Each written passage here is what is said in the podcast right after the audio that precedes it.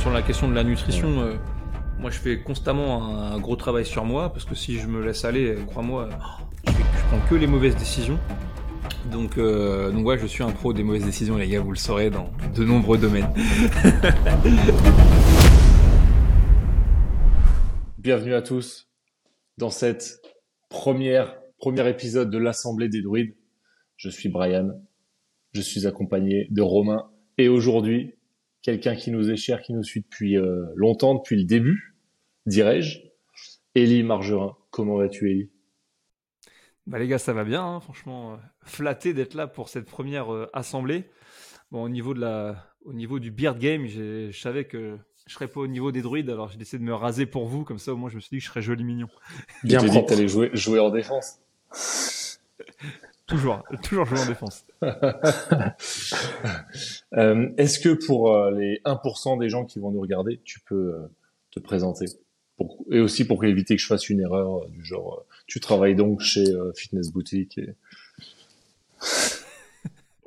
J'ai rien contre Fitness Boutique. Hein. Bah, écoutez, moi je m'appelle ouais, Ellie, bon, Margerin, mon nom de famille, ça a que peu d'importance. je travaille aujourd'hui principalement pour CrossFit. Je suis ce qu'on appelle Flowmaster. C'est grosso modo directeur de formation pour eux. C'est moi qui suis en charge en France et dans quelques pays d'Europe euh, de former les entraîneurs de CrossFit, du moins dans leur premier pas euh, au travers de la méthodologie. Je forme sur ce qu'on appelle le CrossFit niveau 1, CrossFit niveau 2. Euh, je peux encore former sur, sur CrossFit Kids. Et puis à côté de ça, je suis investi dans différents projets qui sont dans l'écosystème du, du, CrossFit. D'abord dans des box, parce que quand même tout démarre de là et que j'ai la chance de, faire partie euh, de l'équipe de CrossFit Louvre depuis 2012. Euh, Ensuite, dans les, dans les compètes, puisque de la même manière, euh, je suis l'un des bras armés, même si je suis loin d'être le bras armé principal d'un truc qu'on appelle le French Rodon, si vous avez déjà entendu parler de cette compète, c'est plutôt cool. Rapidement. Et, et, voilà, et puis après, à côté de ça, bah, c'est un peu bizarre à expliquer, mais je fais plein d'autres trucs. Je programme pour des, je programme pour des salles, euh, au travers de ce que fait Willy George. J'interviens aussi dans des structures euh, pour travailler avec des coachs dans leur box au travers d'un organisme de formation qui s'appelle Operating with Excellence, excusez-moi. Et puis, euh, et puis après, je fais plein de, plein de trucs, des, des podcasts, des vidéos, ce genre de choses. Bref, voilà, je m'occupe. je m'occupe. L'homme multitask. Ah ouais. Tu travailles depuis quand avec, avec CrossFit? HQ et CrossFit. Et tu sais que c'est revenu cette appellation, c'est-à-dire que au moment de la polémique avec Glassman, à un moment donné, euh, au nom de la, oserais-je le dire, de la cancel culture, euh, on a essayé de faire disparaître le, nom HQ, ce qui veut pas dire high quality, les gars, ça veut dire headquarter, donc le quartier général de, CrossFit. Moi, je travaille avec CrossFit depuis 2013, euh, d'accord? Ça a démarré sur un malentendu. On, on, accueillait les formations à l'époque à Paris, qui étaient délivrées par des, des formateurs qui donc ne euh, bossaient qu'en anglais. Et puis les anglo-saxons se sont rendus compte que la différence de l'Allemagne, de la Suisse, de la Norvège et de l'Infinlande, bon bah, dans les pays latins, si tu, si tu parlais anglais devant une masse, euh, tu avais peu de chances de te faire comprendre. Et du coup, j'ai commencé comme traducteur avec eux, et c'était à l'époque en 2013. Ok. Et du coup, nous, on s'est rencontrés très peu de temps après. Puisque, comme tu disais, les, les French Throwdown, événements de CrossFit, donc bah, majeur en France, hein, qui était euh, à Paris. Nous, c'était le premier ou le deuxième? Je crois que c'est la deuxième édition qu'on a faite. 2015. Ça dépend. 2015. 2015, c'était les gars, c'était déjà la troisième édition du French Rodon et c'était la quatrième fois qu'on mettait le couvert pour faire une compète. Donc cette année-là, c'est peut-être la dernière année à l'INSEP. C'est ça. pas de bêtises. Mais je, je crois que c'est ça. La dernière, en tout cas, c'était l'INSEP, c'est sûr, puisqu'on y était. Ouais. Et euh, ouais, 2015, vous avez dit? Ouais. Yes. Ah là là, je crois que c'est pas le meilleur millésime, ça. Hein. Je crois que c'est le millésime que moi je dirigeais parce que Julian faisait ses études en, en Indonésie et c'est la seule année de l'histoire du French où on a fini à la bourre. de manière grandiose, j'ai fait une belle sortie de route. C'était fantastique. Et, et, depuis, depuis ce moment-là, ils ont décidé de filer les grosses responsabilités aux mecs qui ont des cerveaux. Et c'est pas mal.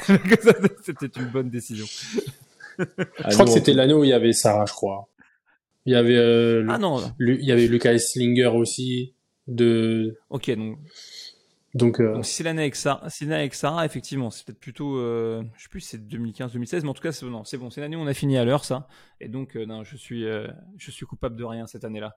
Tout, tout va bien. C'était une, c'était une bonne année. Mais première grosse victoire de, de Sarah dans une compète, juste avant qu'elle, qu'elle parte aux games et qu'elle fasse partie un peu du, du paysage de, ouais, du sport de CrossFit, comme on appelle ça. Nous, en tout cas, ça a été un événement important puisque ça a vraiment été le, le début de notre vague dans, dans le CrossFit.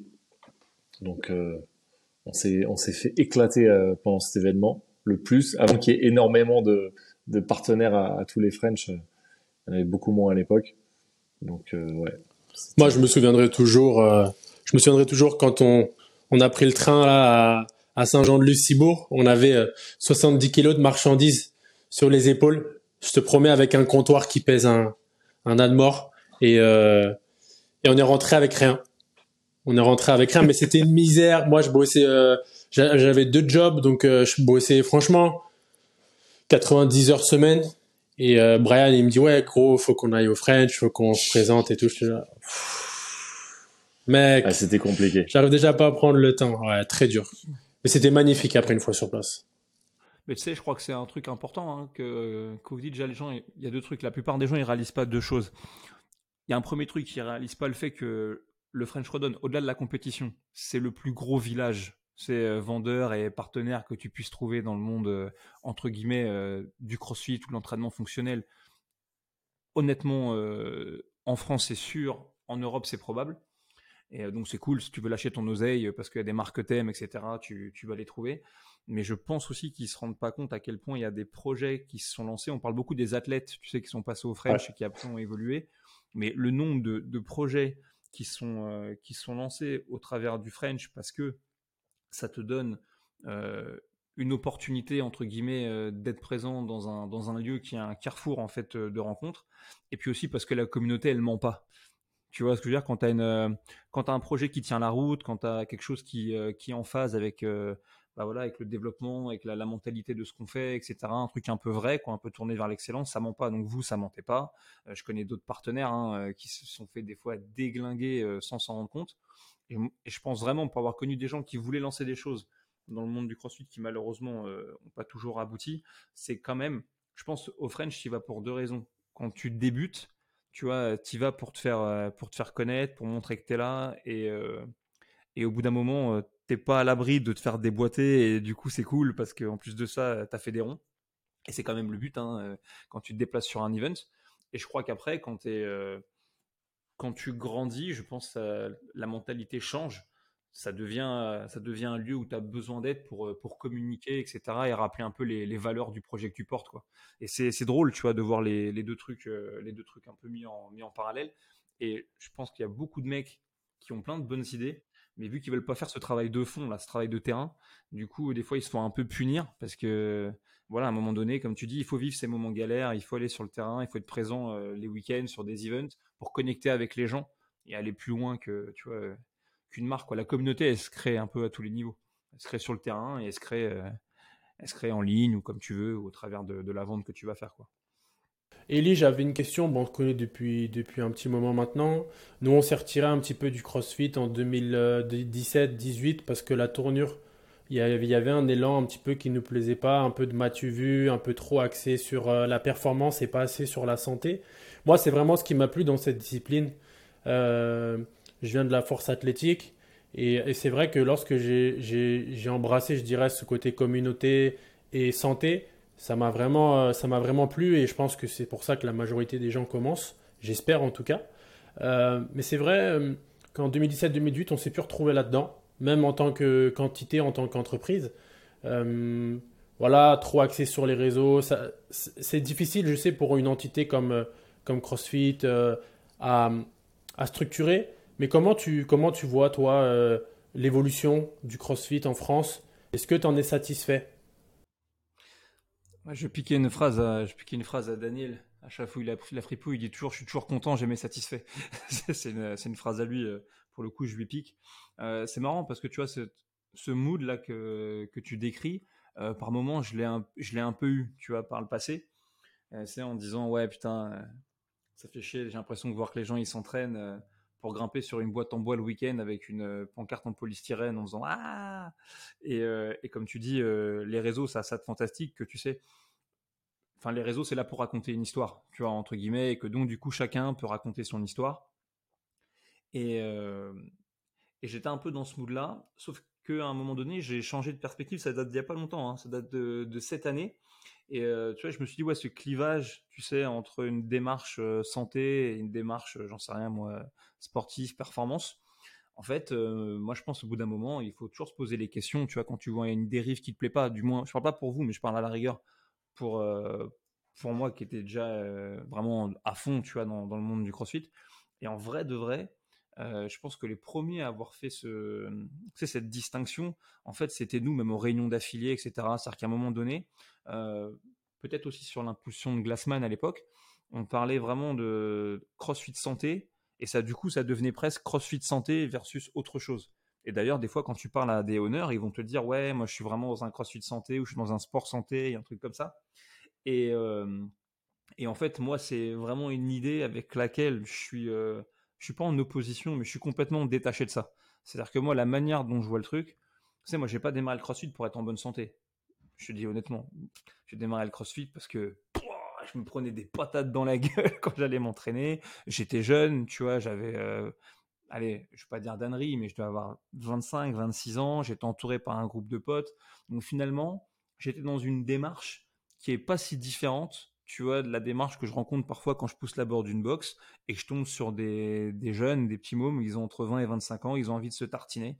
Euh, franchement, euh, bah, quand j'y réfléchis, c'était un peu la mienne de démarche aussi à l'époque. Donc, tout ça pour dire, c'est que je pense que le CrossFit doit être perçu comme étant une méthodologie, une communauté, un chemin qui est unique. Après, les bénéfices que tu vas, euh, que tu vas en obtenir ou ce que tu cherches, c'est deux choses différentes. D'accord? Tu as des gens qui vont démarrer le crossfit sur le tôt ou sur le tard avec une préoccupation, euh, entre guillemets, santé qui est complètement louable ou sociale, parce que voilà, tu as plein de trucs hein, dans, le crossfit. Tu as d'autres gens qui vont y aller parce que vraiment ils sont très intéressés par ce côté performance et je souhaite pour eux que le, crossfit, entre guillemets, leur amène. Et je crois qu'au final, pour 99% des gens, le bénéfice qu'ils vont récupérer va être le même. Tu sais, épanouissement personnel, épanouissement social, bonne santé euh, sur le long terme. Après, tu as ce, même pas 1%, ce 0,01% des gars qui vont euh, vraiment devenir athlètes. Et quand je dis athlète, vraiment, je pèse mes mots, tu vois. C'est vraiment des mecs qui vont vivre de leur performance physique et qui vont en obtenir, euh, et qui vont en obtenir autre chose. Et et je tiens, tu vois, tu parlais des sports de combat un petit peu. Le rapport est ouais, complètement. Tu euh, quand tu vas quand tu vas faire des, arts martiaux, ok, bon bah t'as le mec il est là parce que euh, il veut s'entretenir, t'as le mec il est là parce qu'en fait, euh, il, chie dessus dans la vie, donc en fait il a envie de, tu vois, de dépasser ça. T'as as le mec qui est là parce qu'il veut être, euh, il aimerait devenir compétiteur, tu vois, ou champion du monde. On en connaît tous des mecs qui ont rêvé d'être champion du monde. Et, et en fait, au final, pour la grande majorité, ils vont récupérer le même bénéfice. Ils vont grandir dans leur tête, ils vont se faire des potes, ils vont être plus en forme. Peut-être ils seront envoyés un parpaing ou deux. Et puis effectivement, tu as ce 0,01% pour qui ça va changer. Mais, euh, donc voilà, donc c'est la première chose. Je crois vraiment que, que par rapport à cette vibe que moi aussi j'ai pu ressentir, on avait l'impression que tu avais une dichotomie sport santé ou crossfit santé d'un côté, crossfit compétition de l'autre. Je pense qu'il faut porter ses responsabilités. Et je crois que la première chose, c'est de dire que les premiers à avoir chié dans la colle là-dedans, bah, c'est nous parce qu'on a été les premiers à donner un message qui, du coup, de manière implicite, créait une, division. Alors qu'en fait, il n'y a pas de division. Tu vois, euh, tu es à la boxe, les gens viennent pour des tas de raisons différentes. Euh, voilà, bah c'est tant mieux pour eux. Et après, le, vrai taf, c'est de faire en sorte que dans une communauté, les gens puissent coexister et que chacun aille chercher un petit peu euh, ce qui lui plaît. Et le bénéfice, vraiment, pour moi, ça sera le même. C'est-à-dire qu'il vaut mieux que tu aies quelqu'un qui vienne s'entraîner chez toi trois, quatre fois par semaine et t'inquiète pas, on se revoit dans 10 ans. Et si tu lui as appris à bouffer correctement, potentiellement, tu lui auras fait du bien. Mais je comprends, je comprends que que vous, ça ait pu vous, froisser parce que je mentirais si je disais. Après, nous, c'est aussi, euh, c'est aussi parce qu'on est, on est plus impacté sur le côté commercial. Parce que là, on parle pas juste de la pratique. Hein.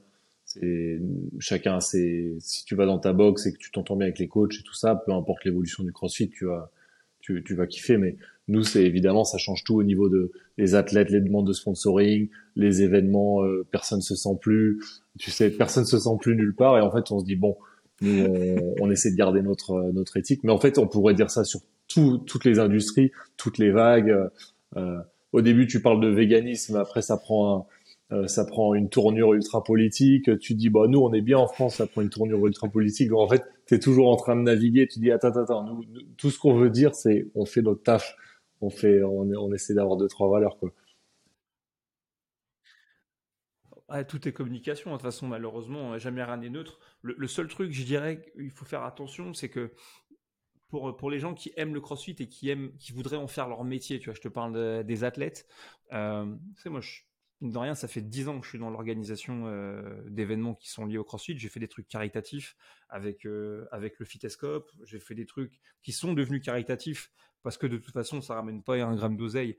Euh, donc comme le French Rodon, tu vois, faut faut le dire, c'est pas une entreprise, hein, c'est une association qui est là pour lever des fonds pour pour des œuvres caritatives. Et, et puis j'ai bossé pour les régionaux, pour les pour les games à différents, euh, à différents niveaux. je dirais juste, faut que les mecs fassent attention à un truc, les athlètes entre guillemets potentiels, parce que vous parlez des demandes de sponsoring, etc. Et il faut faire attention, c'est parce que c'est quand même, c'est les partenaires. Hein. Jusqu'à présent, c'est les partenaires qui font, euh, qui font vivre l'écosystème. Il faut être très clair. Donc euh, les gens qui, bah, comme vous, par exemple, vous, vous produisez de l'alimentaire, ça peut être les mecs qui font des fringues, etc ou d'autres trucs, hein, ou des applications, ou ce que tu veux, de l'équipement. Pour l'instant, c'est eux l'épine dorsale. Et malheureusement, des fois, les athlètes ont un peu de mal à le percevoir, selon moi, parce qu'ils ont en, ils ont en tête quelques réussites qu'ils peuvent avoir autour d'eux, quelques, quelques contrats signés, entre guillemets, avec des, avec des grosses marques. Et moi, je suis pas un économiste, tu vois, mais simplement, je te dis, pour moi, tout ça, euh, il faut faire attention, parce que je dis pas que c'est un château de cartes, mais ça reste fragile, on est au balbutiement, tu vois, les mecs se, les mecs se rendent pas compte. C'est euh, par exemple, tu, on reste encore dans l'image des sports de combat, je suis désolé, je reviens là-dessus, ou même sur euh, l'image de sport de glisse, par exemple. Aujourd'hui, quand tu, quand tu vois un truc en lien avec les sports de combat, pourquoi est-ce que ça tient? Parce que par exemple, aux États-Unis, l'UFC, c'est le sport numéro un, regardé par tout le monde, etc. Donc, tu as une fanbase incroyable, donc tu as un socle, tu vois, euh, qui fait que ça fonctionne, et il n'y a pas d'histoire là-dessus tu regardes les, tu regardes les sports de, les sports de glisse. Prenons le surf, le skate, ce que tu veux. Regarde le nombre de gens qui ont des vannes au pied. Tu vois, euh, tu as compris que euh, aujourd'hui, euh, voilà, c'est mainstream. Le CrossFit, malheureusement, on n'en est pas là. Et je pense que les athlètes, des fois, ils se rendent pas compte que quand tu vois des gros événements avec des sponsors qui changent assez régulièrement, ça veut bien dire ce que ça veut dire. C'est-à-dire qu'à un moment, un instant clé, tu un mec qui va aller sur un marché, euh, il a des ronds, paf, il va avec une grosse force de frappe, mais après une boîte c'est une boîte. elle a besoin d'avoir un retour sur investissement. Et s'il n'y a pas de retour sur investissement, soit ça tombe, soit il faut trouver une autre vache à lait pour prendre le relais, etc. Euh, et, voilà, donc il faut faire gaffe. Et donc je dis, euh, si vous voulez vraiment devenir athlète professionnel, faites gaffe, parce que par exemple dans le monde du MMA, aujourd'hui on voit, as des... On peut parler de Fernand Lopez, que je connais pas, hein, mais quand tu vois qu'il a signé un contrat de 5 ans avec Canal Plus pour ses événements qui s'appelle Ares, avec une date tous les mois, franchement, est chapeau bas. Parce que moi, qui, faisais, des arts martiaux et des sports de combat depuis que j'ai vraiment 13-14 ans, moi, ce que j'ai connu, c'est la génération d'avant. Les mecs qui suçaient des cailloux, alors qu'ils étaient déjà pas mauvais, hein. mais tu vois, il n'y avait pas encore ce truc-là, et où les mecs, ils s'entraînaient, ils se faisaient mal, etc., pour la passion du truc. Et ce que je veux dire, c'est que ça a pris des générations à changer. Et dans le monde du crossfit, vous avez parlé de cette évolution. Cette évolution, on a l'impression qu'elle a eu lieu en, en 3-4 ans. Et donc, je, très franchement, euh, voilà, je te dis, euh, tu peux parler d'une fille comme, euh, je sais pas, comme Lydie Roulette, qui est une petite jeune, etc., ou un Victor Hofer et tout. Je leur souhaite toute la réussite du monde. Mais la vraie vie, c'est que y a quand même de fortes chances, objectivement parlant, que même eux, ils passent au travers. Tu, vois ce que je veux dire? Et que ce soit la génération d'après celle-là qui peut-être ait une chance un jour, si les choses se sont bien développées, si les gens dans les box ont fait les bonnes choses, si les partenaires aussi ont fait le dos rond parce qu'ils croyaient vraiment dans la discipline, de faire en sorte que, euh, ok, tout ça, ça avance, mais malheureusement, ça n'arrivera pas du jour au lendemain. Et donc, pour l'instant, je pense qu'on est dans une phase un peu bâtarde. Tu as un ou deux mecs qui réussissent euh, à l'échelle de chaque pays, tant mieux. Mais après, pour les autres, euh, voilà, on n'y est pas du tout, du tout. Et si tout ça, ça tient, c'est grâce aux partenaires. Et, et, je, et je pense au sens plus large que euh, c'est les builders, tu sais, c'est tous ceux qui construisent et qui savent du coup que tout prend du temps, que tu as des périodes fast et tu as des périodes où il faut faire le dos rond, comme tu dis. Je, je vois euh, que ça soit avec toi, je parlais à, à, Julian là, aux, affiliés en Espagne. Je sais qu'on nous a donné des coups de pouce euh, parce que ben on est là depuis longtemps et que quand ça allait bien, on était là. Quand ça allait un petit peu moins bien, on, on est toujours dans le coin. Et mais je pense que ça c'est parce que ceux qui ceux qui essaient de construire et qui bossent, ils savent que qu'il y a des que qu'il y a ces dynamiques, qu'il y a des hauts et des bas. Euh, il y a peu d'athlètes, mais bon, encore une fois, les athlètes faut ramasser ce qu'il y a, donc euh, je suis premier à comprendre, tu vois. Euh, mais ouais, ceux qui construisent long terme. Et tu disais aussi les marques qui viennent, qui vont et qui viennent. Moi, c'est, je pense, dès la troisième, quatrième année, avec Romain, on, c'est, c'est, c'est ce qu'on a commencé à dire. On dit ouais, c'est bien. Il y a des nouveaux, mais il y a des nouveaux tous les deux ans en fait, parce que c'est dur de rester. C'est très compliqué. Puis, euh, je pense a des choses très différentes. C'est, faut pas, euh, tu sais, t'as des marques, c'est des mercenaires. ou des mecs qui ont des projets, c'est des mercenaires. Et, et, en soi, c'est pas grave. Tu as des gens très intelligents, tu vois, qui, qui, vont dans plein de directions différentes. Mais ce que j'appelle un mercenaire, c'est dans le sens, ils viennent et puis ils vont dire ah bah tiens, ça c'est un axe qu'on aimerait bosser. Et du coup, on va se caler un petit peu dessus et on va aller dans cette direction. Ok? Et tant mieux pour eux si ça transforme, etc. Ouais, complètement. je vais te dire, tant mieux pour les athlètes, tant mieux pour les gens qui ont envie d'avancer, tant mieux pour les organisateurs d'événements, parce qu'à un moment donné, il faut faire feu de, faire feu de tout bois. Mais, euh, mais effectivement, tu as un truc qui est parfois différent. Après, euh, voilà, pour moi, il n'y a, pas 36 000, y a pas 36 000 solutions. C'est-à-dire que c'est une histoire d'intégrité aussi au bout d'un moment. C'est-à-dire que, voilà, qu'est-ce que tu as envie de faire, comment tu as envie de le faire? Moi, je t'avoue, ces, ces derniers temps, des fois, je suis approché par des, par des gens qui ont l'air d'être très bien et en fait, je fais exprès, je relance pas parce que je me dis, mais en fait, moi là-dedans, tu vois, je suis qui, je fais quoi, tu vois, est-ce que j'ai vraiment envie de pousser, envie de pousser ce message? Est-ce que ce message c'est mon message?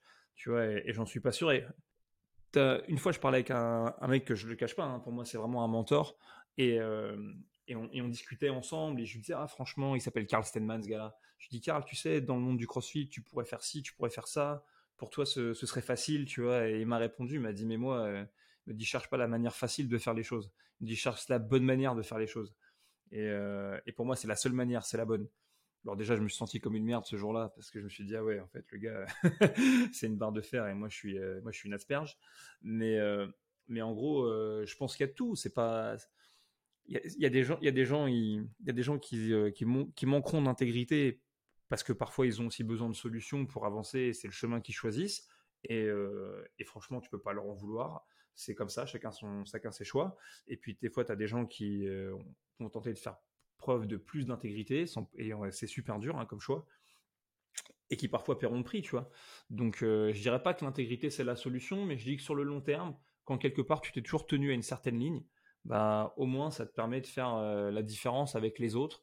Et comme tu dis, voilà, on voit ça aujourd'hui, on verra dans 10 ans. Ouais, c'est tout un débat. Moi, j'ai une. Euh, on, on, en parle beaucoup avec Romain. Bon, déjà parce qu'on a construit notre tout, toute notre, euh, même plus que notre marque, juste notre, notre aventure professionnelle depuis euh, 8-9 ans sur ça. Mais, euh, mais sans savoir où est la, où est le vrai, tu vois, c'est plus un, un, test et tu dis, ben, on va voir si on arrive à faire. Euh, et c'est un sujet qui est, qui est non, mais c'est un sujet qui est, qui est très très long.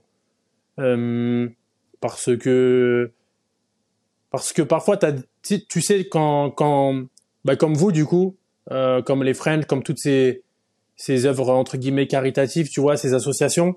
Euh, quand tu fais un travail et que tu et que tu arnaques pas les gens euh, sur euh, par rapport aux produits que tu vends, par rapport à ce que tu as investi aussi.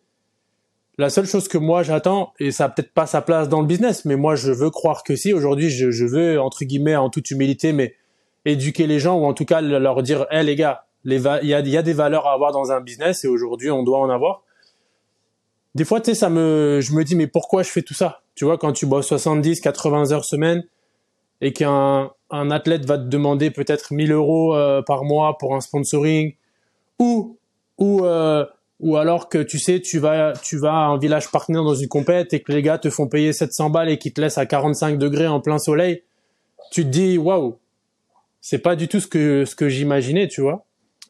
Euh, est-ce que tu penses que toi, ça, ça va s'améliorer? Est-ce que euh, CrossFit compte, entre guillemets, un peu éduquer? Euh, Ou le fait déjà hein? Je ne suis pas présent aux affiliés, mais...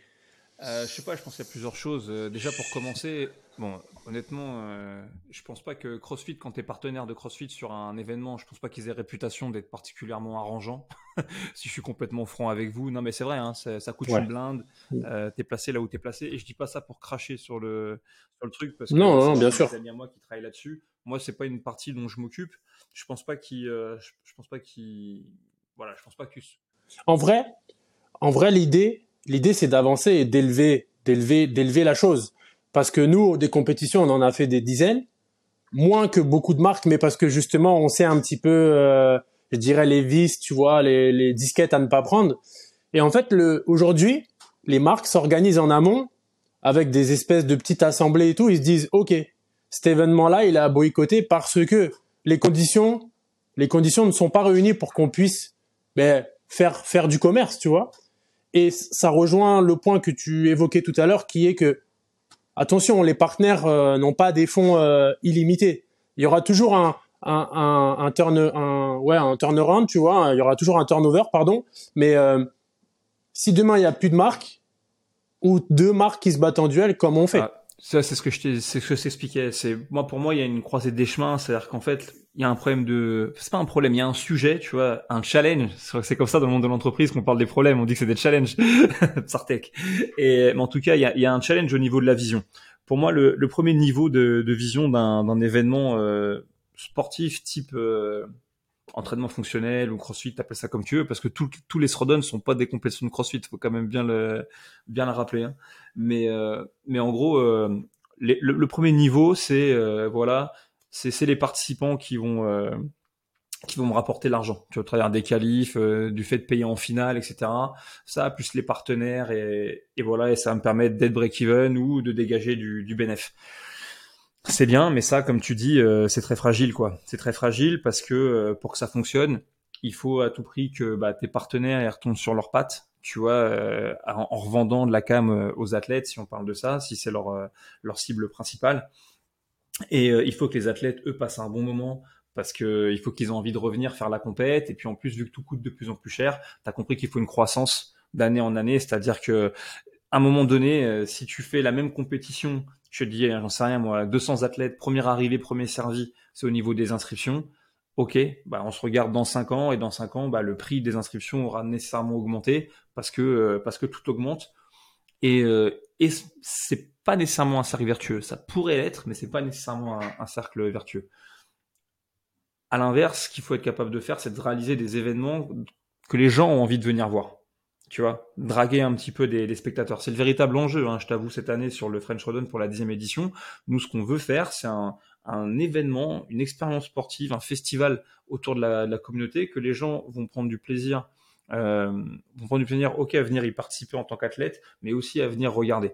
Et là, ça change complètement la donne parce que du coup, dans ta vision, euh, tu as besoin déjà que tout s'imbrique. Donc, tu as besoin de créer un truc avec, par exemple, les partenaires. Moi, cette année, je vous le dis en toute transparence, je milite pour que euh, chaque personne qui soit présente euh, au French en tant que partenaire ait besoin de proposer un, un défi plus ou moins plus ou moins drôle, tu vois, plus ou moins loufoque, c'est à la liberté de chacun, mais en, lien avec le fitness, d'accord? Ça pourrait être un vrai truc sportif, ça peut être lancer trois cerceaux euh, sur des cornes pour tester la précision, euh, peu importe. Ça pourrait même être une tentative de goûter différents aliments, euh, on s'en fout, tu vois, à la rigueur, tant que c'est sur un test, parce que j'aimerais créer une expérience un peu interactive, un peu immersive, un peu comme le gantlet à Vodapalooza, où en gros, bah, c'est le, le spectateur qui vient et bah, s'il remplit un maximum de défis auprès d'un maximum de partenaires, tu vois, bah, potentiellement, tu vois, peut-être qu'on lui offre un cadeau, etc. On le décrit comme étant euh, l'athlète le plus fit euh, de tous les spectateurs. Et surtout, le but aussi caché derrière ça, c'est de driver fatalement euh, du coup du trafic, ok, sur les différents sur stands, ou en de manière assez légère et du coup tu provoques un petit peu l'échange et t'es pas tributaire de rien puisque les mecs de manière proactive vont un petit peu vont un petit peu charger. Et la différence, c'est que là, par contre, ce qui est intéressant, c'est quand tu arrives à créer un cercle vertueux avec ça, eh ben, tu peux avoir une compétition qui est entre guillemets la même taille en termes d'athlètes, mais tu peux avoir peut-être de plus en plus de monde qui vont être intéressés à venir la voir, etc., et à la regarder. Et là, ça change, ça change la donne. Maintenant, pour que ça marche, il faut aussi faire des événements euh, que les gens aient envie de venir voir. Tu vois, et c'est pas évident sur une compétition de CrossFit parce que si on se dit la vérité, voir euh, 10 vagues de mecs faire la même épreuve, tu vois, euh, c'est quand même pas le truc le plus passionnant du monde.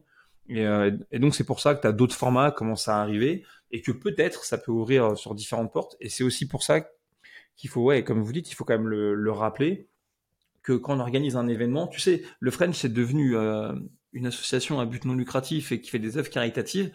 C'était pas nécessairement voulu. Hein. Si je te dis en toute transparence, hein, je veux dire euh, en mhm. tant que je veux dire, euh, en travaillant avec, euh, avec Daniel, avec le reste de l'équipe, euh, si pour un euro investi dans le French, on avait pu en ramener 10, eh les gars, je roulerais en Porsche, tout va bien. Mais on s'est rendu compte que pour faire de la qualité, pour rester intègre, en fait, malheureusement, ça marchait pas comme ça. Et que donc, le mieux qu'on puisse faire, c'était d'être break-even à la fin, tu vois, de, de l'événement. Et que donc, on s'est dit, bah, puisqu'on arrive à grandir de manière un peu organique comme ça et qu'on arrive à être euh, break-even ou à dégager un peu de fonds, bah, dans ce cas-là, autant changer aussi la destination. Parce que, tu vois, l'an dernier, par exemple, grâce au soutien de Northern Spirit, faut quand même le, rappeler, on a remis un chèque de 12 000 euros à une association qui s'appelle Aladdin, et qui aide euh, des enfants qui sont hospitalisés à avoir de meilleures conditions d'hospitalisation, qui paye des voyages le week-end aux enfants hospitalisés et leurs parents avec une assistance médicale pour qu'ils puissent construire euh, quelques souvenirs parce qu'ils n'ont pas un rhume, hein, les, petits. Mais tu vois, à l'échelle d'une entreprise, je vous apprends rien. 12 000 balles, franchement, tu, avec ça, tu fais rien du tout. Enfin, je veux dire, euh, malheureusement, ça, va s'évaporer très très vite, surtout quand tu as de l'impôt à poser dessus. Alors qu'à l'inverse, tu vois, en, mettant cet argent pour cette destination-là, là, par contre, tu faisais des trucs qui avaient, euh, qui avaient euh, entre guillemets, qui comptaient. Donc, on s'est dit, bah, au final, pour nous, c'est encore ce qu'il y a de, c'est encore ce qu'il y a de mieux, faire les choses dans la bonne direction, mais véritablement l'enjeu c'est de créer un truc qui soit euh, qui soit énorme le, le plus. Ah, c'est l'expérience. Bah ouais. C'est l'expérience que tu donnes. De toute façon, je pense qu'on en arrive aux, mêmes conclusions euh, quand si on réfléchit un petit peu et, et, et, plus plus tu pratiques, tu vois, avec l'expérience. Mais nous, je sais qu'on s'est dit, euh, oui, on veut on veut des événements qui nous traitent bien entre guillemets, mais pour qu'on le mérite, on essaye toujours de venir et de faire en sorte qu'il y a la queue devant chez nous parce qu'on veut dire aux, on veut dire aux événements, c'est bien, tu bon, prends euh, les grosses banques nationales, prends euh, les, grosses chaînes et tout, parce que c'est comme ça aussi qu'on va on va amener de, l'argent dans dans, l'industrie, dans l'événement. Mais nous, on va faire en sorte de, on veut fournir de la qualité. Et l'argent, c'est toujours un des piliers de n'importe quel projet entreprise. Mais si jamais, moi, c'est comme ça que je le ressens, si jamais c'est le pilier de base, c'est-à-dire euh, le, focus de base, en fait, ça va durer un temps. Euh, tu vas, tu vas presser le citron et à un moment, ça, ça va, ça va ressortir, euh, ça va ressortir de, de la route parce qu'il faut vraiment que ta, ta qualité, ton expérience, ton offre, elle, elle fonctionne. Si on a, si on fait, euh, si tu fais des French et que tu es à l'équilibre et que tu as 15 spectateurs, ça va pas durer longtemps. À un moment, les partenaires vont repartir et, et, et donc il faut que le focus principal, ça soit que qui est la queue devant, que tout le monde ait envie de venir voir, que et donc que les partenaires après aient envie aussi de, participer, c'est clair. Je, reviens toujours sur cette vidéo, je la cite constamment, mais tu as une vidéo de Glassman qui s'appelle, euh, euh, enfin, ouais, la route vers l'excellence. Et en gros, il dit que lui, dans son, dans son aventure, finalement, il a toujours été confronté à deux choix. Est-ce qu'il allait faire des choix pour la thune ou est-ce qu'il allait faire des choix pour l'excellence? Et il, a toujours, tu vois, c'est ce qu'il explique dans la vidéo, il dit, bah moi, je choisis l'excellence l'excellence dans le service, l'excellence dans le de ce que je crée pour ma communauté, etc. Pourquoi? Parce qu'ils ont au moins l'avantage, c'est que l'excellence, tu vois, c'est euh, c'est évident pour tous. Ok?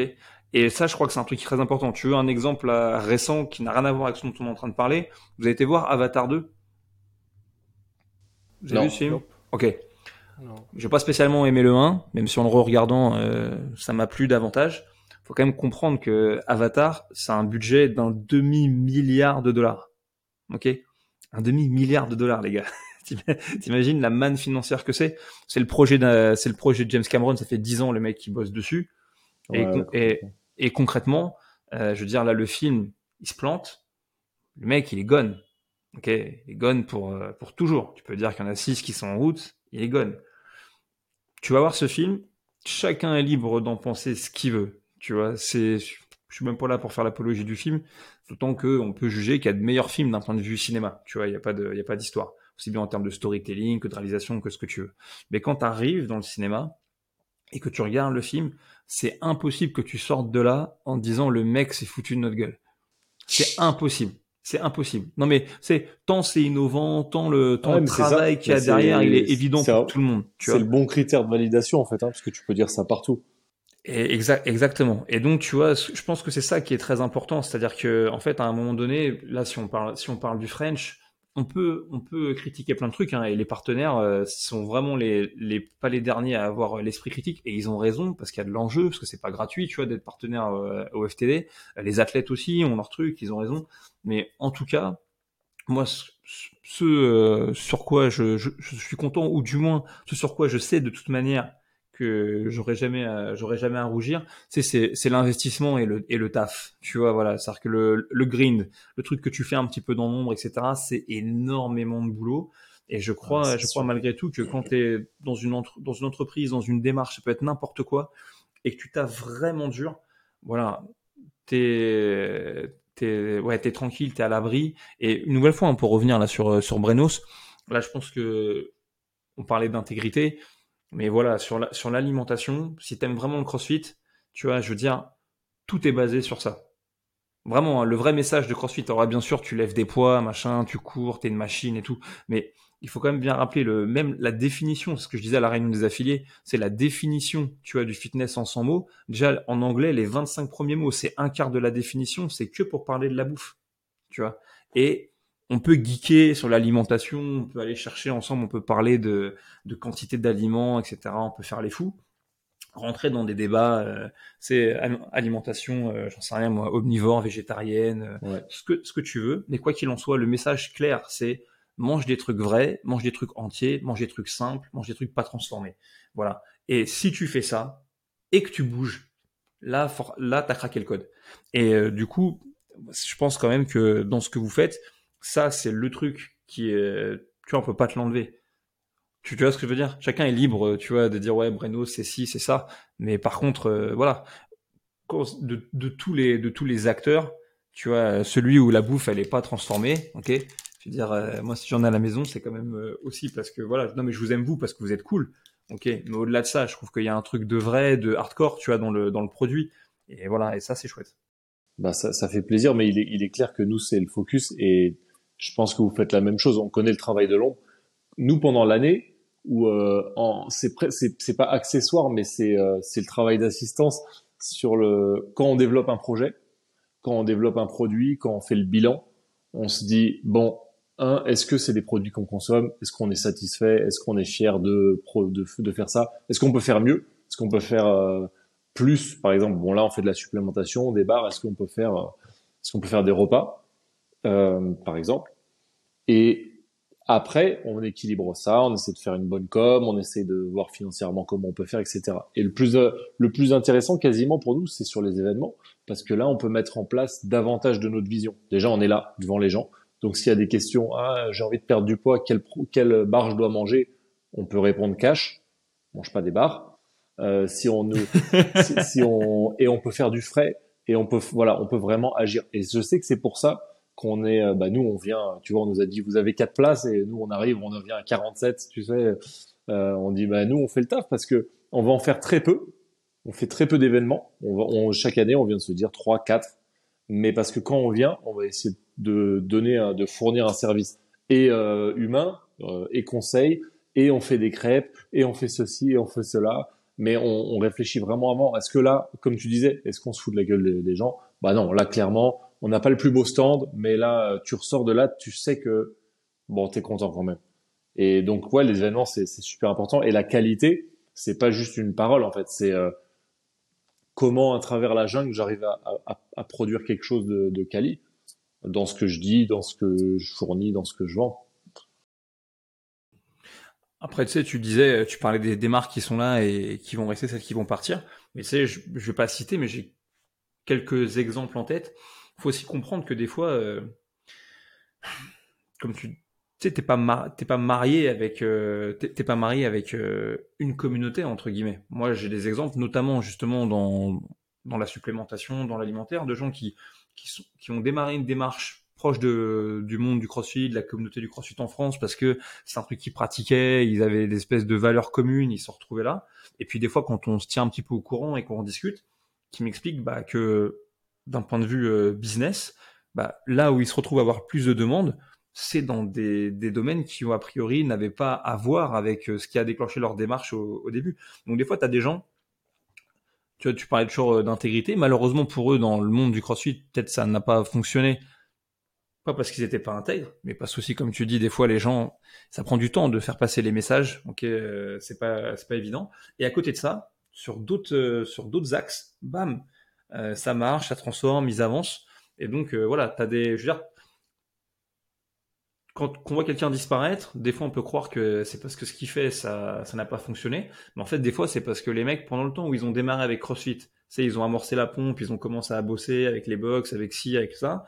En fait, eux, ils ont continué à avancer, ils ont continué à prospecter, et puis des fois, ça transforme dans un dans un autre axe, et bim.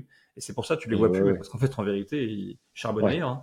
C'est euh, et, du, et, du, coup, pour les produits que vous avez, je veux dire honnêtement, hein, je veux dire ça, c'est un boulevard dans le sens où, euh, quand même, le fait de mieux s'alimenter, maintenant, je pense que c'est un truc qui est vraiment en train d'arriver dans la tête des gens. Donc c'est vrai que la communauté CrossFit, ça devrait être l'ambassadeur numéro un. Enfin, très franchement.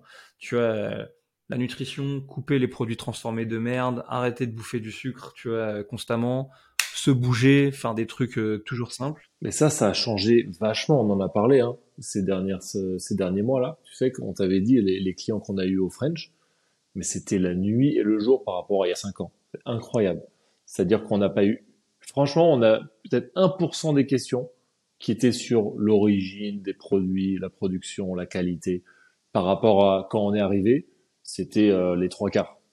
Mais parce que c'est par mode, hein, c'est pas, c'est pas forcément, euh, tu vois, c'est pas pire maintenant qu'avant. Mais je pense qu'au début du CrossFit en France, il y a eu la mode de l'alimentation, le paléo qui est arrivé en France, et nous, on a, on est, on est venu de cette euh, tendance, pas, pas, pas à travers le CrossFit, mais à travers le, le paléo notamment, tu vois. Mais clairement, c'est la nuit et le jour. Et je pense qu'il faut vraiment remettre, euh, remettre ça au bout du jour, entre guillemets. Après, voilà, je suis, c'est un, c'est un combat de tous les instants. Je te dis, moi, là, sur la question de la nutrition, euh, moi, je fais constamment un, gros travail sur moi, parce que si je me laisse aller, crois-moi, je fais, je prends que les mauvaises décisions. Donc, euh, donc ouais, je suis un pro des mauvaises décisions, les gars, vous le saurez dans de nombreux domaines, malheureusement. Euh, mais donc voilà, mais comme tu dis, au bout d'un moment, c'est ça, c'est aussi, euh, c'est toujours le même truc. C'est de l'intégrité, c'est de comprendre que ce qu'on fait, c'est pas, il euh, a pas de recette magique, c'est pas demain, euh, c'est pas demain ça explose. C'est tu taffes. En fait, ce qui est très drôle, c'est que quand les choses explosent, tu vois, quand tu vois le succès de, de quelqu'un, tu as toujours l'impression que ça se fait vite. Tu, tu vois ce que je veux dire? Tu as l'impression que c'est rapide. Mais alors qu'en fait, non, c'est quand, quand le succès est là, oui, ok, c'est rapide. Ou quand tu as réussi ton projet, ok, t'es partout. Mais pour tout le monde, tu as toujours 10 ans de travail derrière, tu vois, à bosser. Donc là, cette année, tu vois, avec CrossFit Louvre, on a fêté les 10 ans. Ok? Donc c'est une marque quand même psychologique pour tout le monde. C'est-à-dire que voilà, euh, c'est euh, les 10 ans, les 10 ans des box, les, les 10 ans du French cette année. Alors c'est une date qui est importante, mais c'est le début, quoi. Tu, tu vois ce que je veux dire? C'est pas un achèvement. C'est genre, c'est dire, ok, bon, bah ça fait 10 ans qu'on fait ça. Bon, bah maintenant, on peut commencer. Tu, tu, vois? Et je te dis, même moi, en, petite, euh, enfin, en toute transparence, je veux dire, là, je vais fêter mes 38 ans, euh, tu vois, le, dans 15 jours. Euh, bon, bah voilà, c'est... Incroyable, quelle qualité eh, de peau. T'as vu ça un petit peu? Regarde-moi eh, cet homme. Mais en vrai, ça veut juste dire, ok, je suis plus un enfant. Tu vois? Ok, c'est bon. Je suis là, je suis en train de rentrer véritablement dans l'âge adulte. Donc c'est là maintenant, c'est là maintenant, on y va. Il faut y aller. C'est que c'est vraiment un truc important. Hein. Et cette année, j'ai rencontré quelqu'un qui m'a dit un truc. Euh, Parcours est en train de me soigner. C'est des fois les gens quand ils sont soignants, ils sont un peu mystiques, mais mystiques rigolo. Et elle m'a dit euh, bon bah toi en tout cas, euh, t'as juste un truc, faut faut que t'acceptes de prendre la place. Tu vois. Alors, moi j'étais en train de l'avoir parce que j'avais mal au dos. Hein. je fais toujours pas trop le rapport. Mais elle est puissante cette phrase au final. Et donc c'est juste de dire ça les gars. Ça fait dix ans que c'est là. Ok. Bah maintenant on démarre et on va prendre un petit peu de place et, euh, on avance quoi et on avance. Tout. On arrive vraiment à des, je dirais, des parallèles, euh, tu sais, euh, des dynamiques similaires, que ce soit les French ou le Louvre en, en tant qu'entité, et puis toi et nous. Nous, ça fait quand même déjà 9 ans et, et c'est pareil. C'est un peu, je trouve que c'est un peu, nous, notre plus dure période là, en tant que, que business, parce que tu sais, tu augmentes ta taille, tu augmentes un peu tout, tu augmentes les matières premières avec tout qui explose, les coûts. Mais euh, tes prix, ils augmentent pas de fou non plus. Qu'est-ce que tu fais pour essayer de, contrebalancer les augmentations ou alors les potentielles crises sanitaires? Bah, Tu achètes un peu plus, tu achètes 3, 4, 5 mois de stock. Mais ça, c'est de la trésor qu'il faut sortir aussi. Et du coup, euh, moi, pour moi, c'est la période la plus, tu sais, qui me fait le plus flipper en gros. Parce que, entre guillemets, tu as tout à perdre là. Tu es à une période charnière, tu vois. Tu es la neuvième année, nous, c'est la neuvième année. On se dit, waouh, tu as des familles qui dépendent de toi quand même. Tu as 5, 6, 7 familles qui dépendent de toi. Tu peux pas te tromper. Et euh, je pense que pour vous, c'est aussi pareil. Je pense dans plein de. Et dans la, philosophie d'avoir. Bah ouais, dans la, dans la philosophie. Je pense qu'aussi les, les, périodes qu'on vit. Euh, je dis à chaque fois que je le prononce, mais ce mot m'agace. Je pense que pour tous les gens qui sont dans des positions de leadership, franchement, c'est chaud. C'est-à-dire que on parle toujours, tu sais, de, du mec qui est en bas de la chaîne et qui ramasse, ça c'est sûr. Mais quand tu diriges une équipe, euh, aussi c'est très tendu. Tu as beaucoup moins de droit à l'erreur. Il faut que tout le monde se tourne vers toi parce que on attend toi que tu un cap. Ça, vous les gars, vous prenez des décisions, etc. Donc c'est-à-dire qu'à un moment donné, vous avez une vision, vous pensez que ça va aller dans telle direction. Et, euh, en fait, euh, sauf que si les visions elles tombaient du ciel et que les certitudes et les vérités elles étaient euh, innées, ça se saurait. Je crois que c'est dur aussi pour tous les gens qui sont porteurs de projets, très très dur, parce que comme tu dis, là sur depuis deux ans, il y a eu beaucoup beaucoup de remous que que des fois dans les équipes, les gens avec qui tu bosses sont pas ont parfois la mémoire courte ou sont parfois pas, tu vois, reconnaissants, se rendent pas compte. Et, euh, et, donc voilà, mais j'ai envie de te dire, franchement, dans cette situation, c'est, c'est malheureusement ça va durer. C'est, c'est pendant un an. Moi, j'ai bossé dans, j'ai bossé dans l'immobilier quand j'ai dû, euh, quand je pouvais pas bosser pour CrossFit. Ok. Et j'ai rencontré une femme qui s'appelait Nathalie, qui est euh, un peu genre une maître Yoda, tu vois, de l'immobilier parisien. Et en fait, je vous dis en toute transparence, je n'ai rien à foutre euh, de, de l'immobilier. Tu te doutes bien que c'est pas un truc qui me, qui me fait vibrer. Par contre, cette femme-là, tu vois, elle m'a fait vibrer. Je vais te dire pourquoi. Parce qu'elle a démarré toute seule, euh, à 25 ans, en sortant d'études qui ne lui plaisaient pas, et que plus de 30 ans de carrière plus tard, tu vois, c'est genre euh, le Godfather, tu vois, euh, l'immobilier parisien, tu, places son nom à un repas, tout le monde claque des genoux, etc., tu vois. et c'est drôle parce que là, je suis passé, j'ai fait une visite de courtoisie il, y a, quelques, il y a quelques jours pour les fêtes de fin d'année, pour la remercier, parce que moi, mine de rien, pendant un an, elle m'a mis une cuillère dans la bouche, hein, donc euh, faut pas, tu vois, faut pas oublier les choses. C'est une femme très intelligente.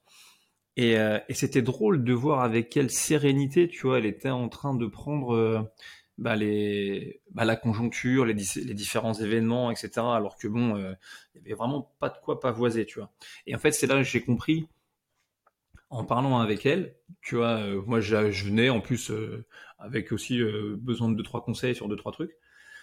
Et je me suis dit, ok, en fait, c'est ça le, c'est ça le, c'est les, vrais porteurs de projets, tu vois. En fait, c'est des gens, euh, c'est en dehors de leur vision, le reste quelque part, c'est du bruit, tu vois. Non pas qu'ils le, né... ouais, ils ont le tu vois, voilà, c'est exactement ça. Tu vois, non pas qu'ils le négligent, hein, mais en fait, elle était là, elle me parlait de trucs, euh, des choses un peu dans le monde, dans le domaine de l'économie, etc. Machin, m'a demandé de lui rendre un petit service. Euh, pour faire une animation un peu sportive pour une journée, pour fédérer un peu ses gars et tout. Donc, ça sera avec, ça grand plaisir, c'est sûr. Mais, tu sais, je la voyais, je disais, ah ouais. Donc, en fait, elle juste, elle sait, tu vois. c'est une nouvelle lame de fond. Euh, elle va la dépasser, elle va continuer à avancer. Et donc, c'est ça. Et ça m'a mis quand même beaucoup de perspectives parce que euh, moi aussi, au arrivé aux, 10 ans, j'ai pu avoir des fois, moi, dans ma tête, euh, ok, panique à bord ou machin ou ces trucs. Et en fait, non, on a fait ça 10 ans. Bon, bah, écoute, on va encore faire ça apparemment pendant 30 ans. Tu vois, euh... non mais tu vois ce que je veux dire? C'est ça, et en fait, il, faut avancer, et tout le monde espère qu'à un moment donné, il y a un truc qui se passe, et bim, tu vois, euh, tout d'un coup, ça, ça explose. Et je suis intimement convaincu que que ça se produira à un niveau ou un autre, que ce soit pour vous, que ce soit, que ce soit pour moi en toute transparence, que ce soit pour d'autres mecs porteurs de, de projets. Je crois qu'en fait, quand, quand tu fais les choses avec, euh, avec le cœur, avec de l'intégrité, que tu restes toujours dans ton couloir, dans ta direction, alors ouais, c'est sûr, euh, t'as as, d'autres gens autour de toi qui peut-être réussiront, réussiront plus vite et franchement tant mieux pour eux. Mais au final, euh, au final ça passe, tu vois. mais franchement, tu prends, sur euh, moi j'ai un peu une théorie bizarre en tête, mais j'ai l'impression qu'on s'est fait euh, que le, que l'état d'esprit anglo-saxon nous a vraiment fait changer la façon dont on bosse, tu vois, en France. Mais bon, à la rigueur, ça, ça sera pour une autre fois. Mais c'est pour parler de la réussite, tu vois. Et quand tu dis, euh, ben, ça fait 10 ans qu'on fait Louvre, euh, on en a encore pour 30 ans, ou quand tu dis, il y en a d'autres qui vont, qui ont peut-être réussi plus vite, etc. Moi, j'essaie vraiment de, de me rappeler et de, de clarifier en moi le fait que ce qui compte à la fin de chaque journée, et donc à la fin de ta vie, et à la fin, si on prend un temps encore plus long, de ta dynastie euh, familiale, par exemple, parce que c'est chaque, chaque séquence temporelle, elle est hyper importante, c'est vraiment euh, ce que tu as vécu au quotidien. Et en gros, c'est, ton expérience humaine, quoi. Et la plupart du temps, avec d'autres humains. Et donc, quand on parle d'intégrité, c'est en gros, est-ce que tu es un connard ou est-ce que tu es quelqu'un d'à peu près bien humainement? Et ça, ça change tout, tout, tout. Parce que si tu as essayé de presser le citron euh, financièrement sur un projet, et donc que tu es un mercenaire, tous les mots pour nous, c'est vraiment ce qu'on... Je crois que ça fait, euh, bah, ça fait 8 ans, mais ça fait un an qu'on qu'on le mâche, tu sais, sur tous les angles, euh, sur le, le point de la... Est-ce que tu es loyal? Est-ce que tu es opportuniste? Est-ce que tu es mercenaire? Est-ce que tu es euh, redevable? Enfin, est-ce que tu prends tes responsabilités? Mais en gros, si dans, dans, dans un an, le Louvre, ça ferme, c'est pas très grave, entre guillemets, parce que tous ceux qui ont fait ou le, allez, le, les 30% qui sont là et qui sont euh, intègres entre guillemets, qui ont, qui, ont cette vision, elle va se transformer euh, différemment. C'est comme toi si tu, tu, tu, tu changes euh, d'industrie euh, et que nous aussi, on va se retrouver si on a besoin, si on a envie de faire un projet. Et donc au final, c'est que la partie humaine qui, qui, qui dépasse toutes les toutes les vagues, la vague crise sociale sanitaire si on veut. si à un moment il y a il y a quelque chose qui fonctionne super bien et que ça se casse la gueule après et que le CrossFit euh, disparaît, imaginons. Mais en fait, tout ce qu'on fait, ça reste. Il y a que l'humain qui reste. Donc, celui qui était là pendant que tu galères et que si par chance ou peut-être par malchance, mais euh, tu as la réussite financière, en tout cas.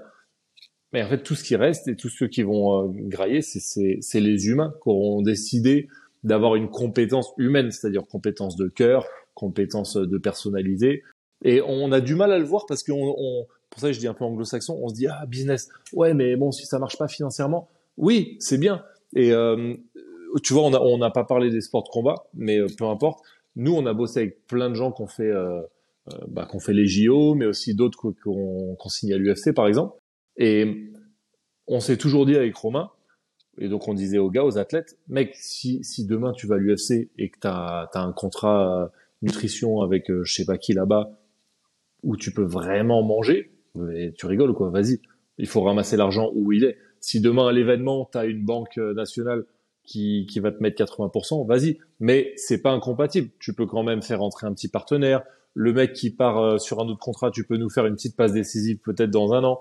Parce que nous, on a juste décidé de faire, euh, de garder ce créneau-là.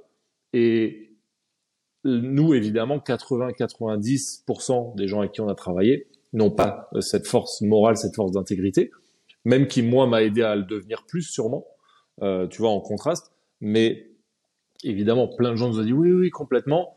Et puis ils sont, ils sont partis. Et on sait sur cela, ben t'en as déjà euh, peut-être allez un quart. Leur temps est passé. Et ils vont se dire merde, j'ai pas hyper bien géré quand même les autres gars. Je pensais que mon temps il allait durer toujours. Et en fait, eux, ils sont peut-être en train de monter.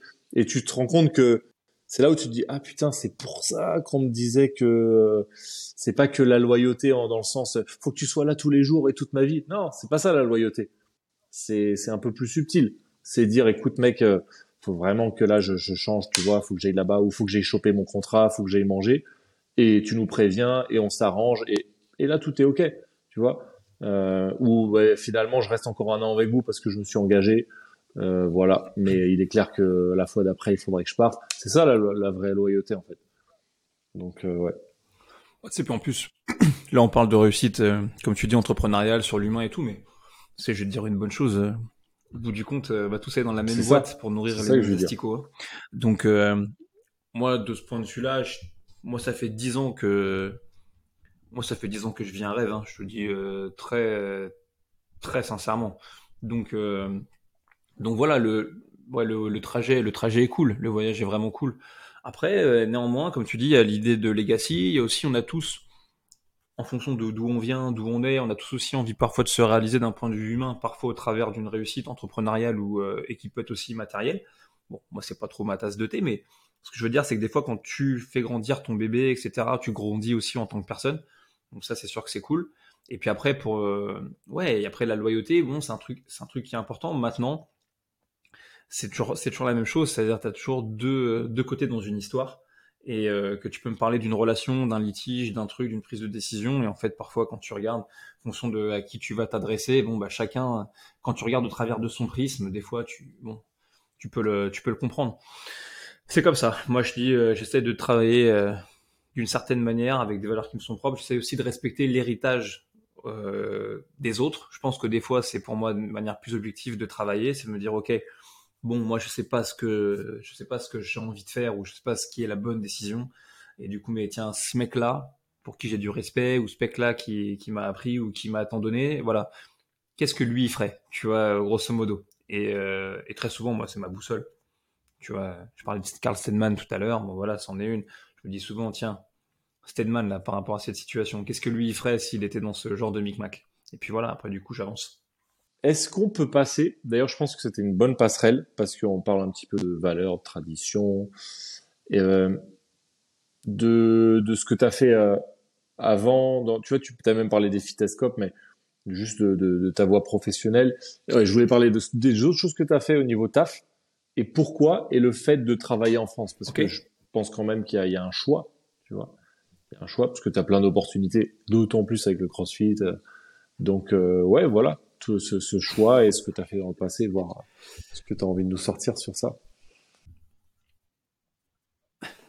Bah, sais, moi, j'ai vraiment, euh, vraiment un parcours de vie, euh, je sais pas, qui est certes atypique, mais qui, à mon avis, est, loin d'être exceptionnel. Je pense que le, premier truc, c'est que, malgré le fait que j'ai une tête qui fonctionne bien, euh, enfin, je crois, à peu près, euh, la vie a fait que j'ai dû me mettre à bosser relativement tôt. Donc, si tu veux, euh, moi, professionnellement parlant, pour que tu te rendes compte, je travaille depuis l'âge de 16 ans, j'habite seul depuis j'en ai 15, et j'ai commencé à travailler à temps plein à 18. Voilà. Pour poser un peu les, pour poser un peu les bases. Bon, en étant inscrit à la fac quand même, parce qu'en fac de droit, le ratio homme-femme est plutôt intéressant. Et puis, euh, j'ai pu devenir capitaine de l'équipe de boxe, donc c'était quand même euh, sympathique. Euh, mais donc ça, c'est la première chose. Donc le premier truc, c'est professionnellement parlant. si on enlève deux trois petites, trois petites anecdotes, le premier métier que j'ai fait, j'ai travaillé comme chef de rang dans la restauration pendant cinq ans. Ok? Et c'est un truc quand même qui, moi je te le dis, m'a vraiment vraiment formé l'esprit parce que j'ai été entouré par des, gens qui avec moi ont été très très bienveillants, faut bien le dire, mais qui en même temps m'ont fait zéro cadeau, tu vois, d'un point de vue taf. Et pour ceux qui travaillent peut-être dans la restauration, peut-être ils se rendront compte ce qu'on appelle les brigades, que ce soit en cuisine euh, ou en salle, c'était dans une vraie maison. Franchement, ça rigole pas. Et, euh, et c'est quand même quelque chose qui m'a fait du bien, dans le sens où, euh, bah déjà, ça m'a donné une liberté financière qui m'était indispensable. Ça, c'est la première chose. Et puis, je me suis rendu compte qu'effectivement, quand tu te mettais dans le mal et quand tu te mettais dans le dur, bah, tu pouvais être rétribué ok, pour euh, les efforts que tu fournissais. C'est pas tous les métiers qui peuvent te permettre d'avoir cette sensation-là. Tu vois, tu as des métiers où si tu te mets dans le mal, ça va rien t'apporter de plus. Euh, là, en l'occurrence, si tu te mets dans le mal, que tu es carré, qu'avec les humains, que ce soit tes clients ou tes collègues, tu vois, si tu fais la petite démarche en plus, franchement, ça change la vie. Moi, je travaillais dans un restaurant où, attention, à cette proportion gardée, mais je pouvais prendre 75 balles, euh, tu vois, de pourboire par jour. Donc, euh, j'ai envie de te dire, quand tu as 18 ans, euh, tu vois, et que tu viens d'un milieu qui est un milieu de la classe moyenne normale, tu fais Ah, bah, ok, quand même, c'est sympa. Donc, j'ai fait ça pendant 5 ans, mais euh, quand je disais que j'étais entouré de gens qui étaient vraiment dans la bienveillance, c'est aussi parce que c'est les premiers qui m'ont encouragé, en fait, à ne pas rester dans ce corps de métier-là.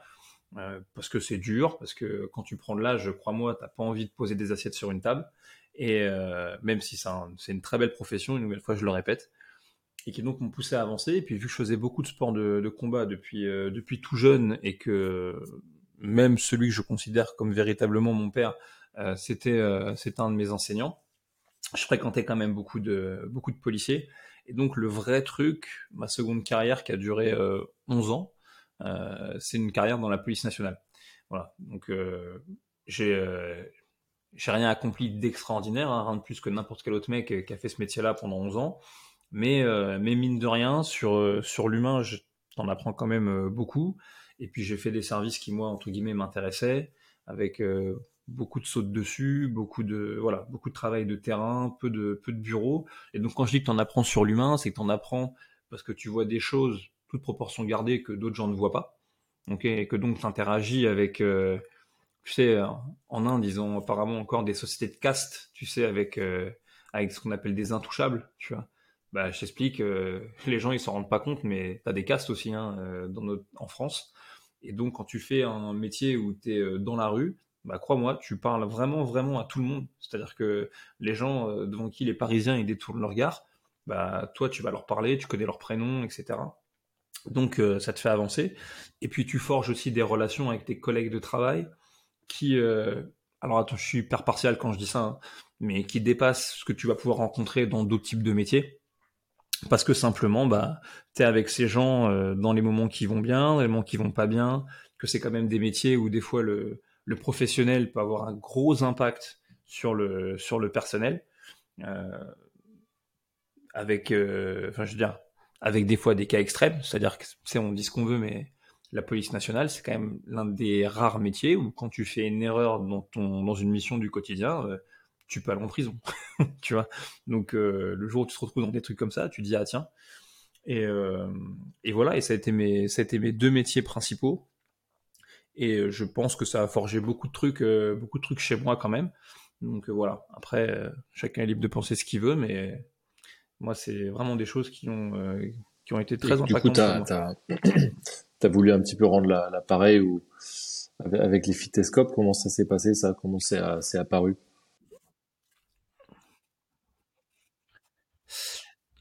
Alors en fait, les phytoscopes, la première fois que je les ai fait, moi j'étais juste euh, participant, si tu veux, de la compétition. En gros, euh, en gros, les mecs avaient sollicité CrossFit Louvre, c'est organisé par le phytoscope, c'est organisé entre autres par euh, un garçon qui s'appelle Anthony, que je salue au passage, et, euh, et deux trois autres de ses potes qui, euh, pour la plupart, étaient soit au raid, soit en passe de, soit en passe d'y rentrer, et qui étaient un peu férus de CrossFit. Et ils avaient, ils avaient contacté CrossFit Louvre parce qu'ils voulaient savoir si on ne pouvait pas les dépanner avec un petit peu de matériel pour organiser leur compète. Donc du coup, c'est ce qu'on a fait. Et puis à partir de là, bah, on s'est dit bah tiens, bah la compète, on va la faire. Euh, et, voilà, et ça, a commencé, comme ça. Je veux pas dire de bêtises, il me semble que euh, c'est 2013 ou 2014 la, première édition. Et puis aussi, il faut le, rappeler, du moins pour ce qui, moi, ce qui me concerne, moi, la première équipe de CrossFit véritablement dont j'ai fait partie, c'était des mecs qui s'appelaient euh, la French Invictus Team à l'époque. Et c'était un groupe de, fonctionnaires de police qui étaient pour certains la compagnie sportive, d'autres dans un service qu'on appelle la brigade d'intervention. Et, et c'est aussi eux qui m'ont mis euh, qui m'ont mis le pied à l'étrier, notamment sur le volet sportif véritablement de, CrossFit. Et j'ai vraiment passé des, grands moments avec euh, tous ces mecs-là. Et donc certains sont encore hein, dans la communauté CrossFit. Je pense euh, bah, notamment à Christophe Bénard qui est toujours là. Et finalement, après cette, euh, cette première édition, les mecs ont commencé un peu à bouger parce que forcément avec les mutations, les missions, ça devenait moins évident. Et le flambeau a été repris par un mec qui est, euh, qui est toujours dans l'ombre, mais qui s'appelle euh, Neil, qui est lui-même lui-même collègue et qui a vraiment pris le truc à, à bras le corps. Et c'est véritablement lui et les gens qui l'ont entouré. je pense notamment à Lucien par exemple ou, ou à Cyril ou à d'autres personnes qui ont permis vraiment de faire vivre cet événement-là pendant plusieurs années même si là ça fait deux ans qu'on n'a pas euh, trois ans peut-être même qu'on a pu euh, qu'on a pu faire d'édition. Et moi finalement en restant proche d'eux et puis en continuant à travailler avec CrossFit sur des événements sur le French sur les régionaux etc et ben du coup ça m'a donné un peu de comment dire un peu d'expertise un peu de légitimité. Et c'est comme ça que je suis toujours resté imbriqué donc soit j'ai participé à la compétition soit j'ai aidé à organiser euh, certaines des épreuves ou des, des de qualif. Et puis lors de la dernière édition j'étais je pas maître de cérémonie, mais euh, un peu en quelque sorte bah, l'un des responsables pour faire en sorte que, que ça déroule. Et je dois avouer, hein, je, le, je le dis à chaque fois que je croise Neil, parce qu'il n'y a qu'avec lui que, que j'aimerais faire ça, mais c'est vraiment un événement que j'aimerais reprendre. Voilà, sur, euh, sur l'année, parce que je trouve que ça délivrait un message euh, qui était chouette, c'était une démarche d'ouverture, parce que pour ceux qui ont jamais, qui ont jamais fait le Fitescope, c'est pas une euh, c'est pas une compétition pour flicard hein, pour montrer lequel a les, a les plus gros bras. C'était euh, c'était aussi l'idée de créer un, un challenge de fitness en équipe avec au moins un des partenaires qui fasse partie d'une force de sécurité.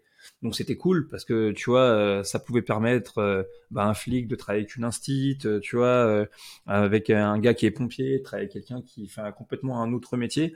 Donc c'était une jolie démarche d'ouverture parce que au travers de la compétition, au travers des gens qui allaient venir, bah, ça permettait juste bah, de démontrer que finalement quand tu fais ce type de métier, que tu sois policier, militaire, euh, pompier, que, que tu fasses la sécurité dans les trains, ou que tu sois au GPSR, etc. C'est toujours la même chose. C'est les humains, ils ont plus en commun que, que de choses qui les différencient. Et donc voilà, ça a envoyé un message qui était cool. Et puis ça permettait de lever des fonds pour des causes aussi qui étaient, euh, qui étaient jolies. Et, euh, et puis j'ose le croire, pas politisé pour un sou. C'est-à-dire que quand tu donnes des sous pour une famille ou pour des enfants, qui ont perdu un, un, ou deux de leurs parents, bon bah voilà, il n'y a pas de, tu vois, y a, tu te positionnes pas, tu fais juste un truc bien, un point c'est tout. Et, euh, et, voilà, et c'est vraiment quelque chose que moi j'aimerais refaire dans le futur. Il faut du temps, il faut des moyens, il faut les bonnes personnes. Et, euh, et voilà, et, aussi parce que c'est euh, pour moi, après je me trompe peut-être, les autres qui entendront ça vont peut-être faire des bons, mais pour moi c'est avant tout son, son événement, parce que je sais à quel point il s'est investi dedans pour l'organiser dans des conditions des fois pas faciles.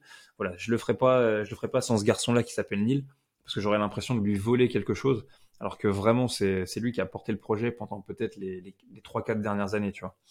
Donc, euh, donc voilà. Je suis de retour. Ouais, ben nous on avait, il me semble qu'on a participé de loin euh, avec des lots, etc. à, certaines éditions, mais clairement, euh, tu sais, cette année on a lancé un programme, la Ops, pour euh, justement tous ces corps de métier, parce que comme le CrossFit au début nous a adopté naturellement, c'est-à-dire que nous on n'a pas vraiment euh, on n'a pas poussé à fond là-dedans, c'est, ça, s'est lancé euh, presque tout seul.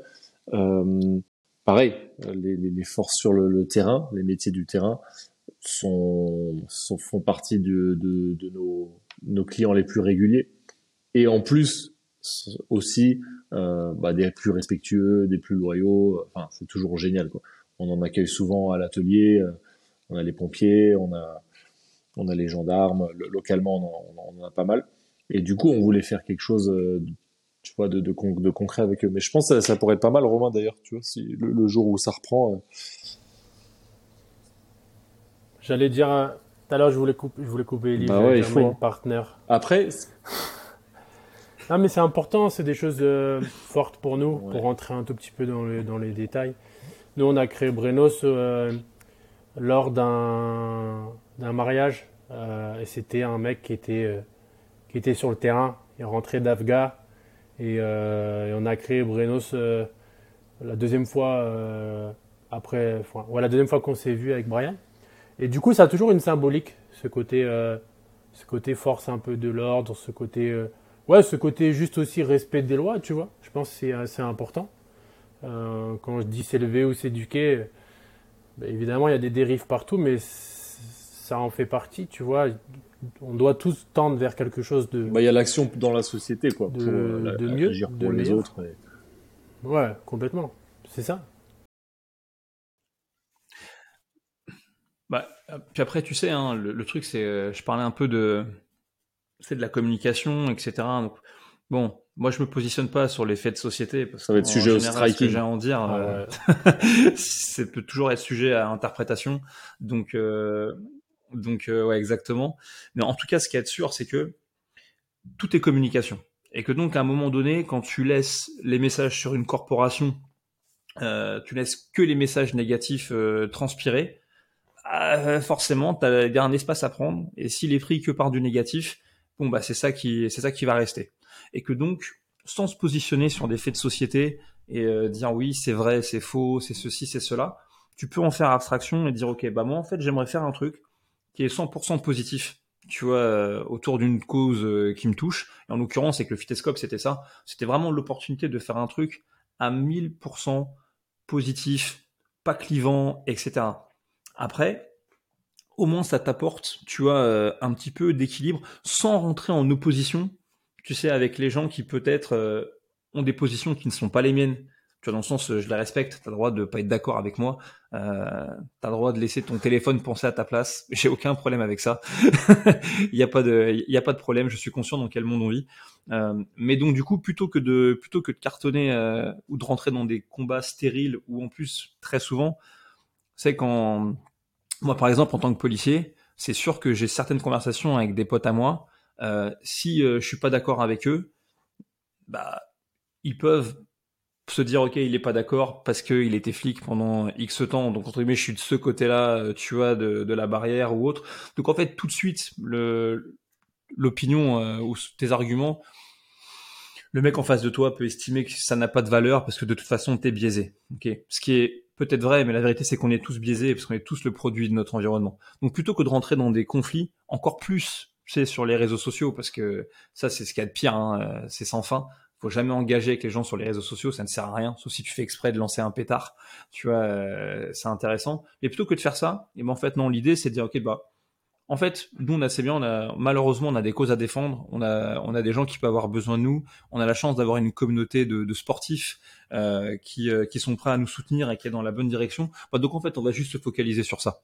Et puis comme ça, pendant qu'on est focalisé sur ça, qu'on fait des, des jolies choses, bon bah on se fait pas emboucaner de de l'autre côté. Et puis même c'est, euh, ça existe d'un côté, ça existe dans l'autre. On s'en fout. Nous, on, on fait notre truc et, et, on avance. Et franchement, c'était une, c'était une belle expérience le, le Fitescope. Et si ça reprend, c'est avec grand plaisir. Aussi, hein. tu sais, depuis cette année, on, euh, en accompagnant, je des, le dis tout de suite, avec des, des, des forces spéciales euh, qui sont, qui sont évidemment à Bayonne, donc c'est, c'est local. On a un petit peu plus accentué le, le, le, partenariat et le travail en fait, mais encore une fois de façon assez naturelle parce qu'il y a beaucoup de gens de là-bas qui déjà consommaient nos produits, donc c'est super, c'est toujours une fierté. Pour moi, c'est vraiment une fierté. euh, Je pense que je dis, je dis toujours, tu vois là, je suis pas en France, mais euh, je- j'essaye d'être patriote partout où je suis. Donc quand je suis au Pays Basque, c'est pro Basque et pro France, tu vois, parce que oui, on, peut faire des choses de façon avec multiples variables, c'est possible. Et euh, quand je suis à l'étranger, ben je, je, je suis content d'être l'étranger aussi, tu vois, parce que tu dois faire un petit effort, tu dois montrer que tu vois que tu, tu, tu représentes aussi euh, bah, la France, tu, tu peux apprendre une langue, etc. Et euh, c'est les mêmes valeurs en fait, juste adaptées à différentes à différents scénarios quoi. Romain, je sais pas si tu avais un euh, un thème en particulier ou une question en particulier.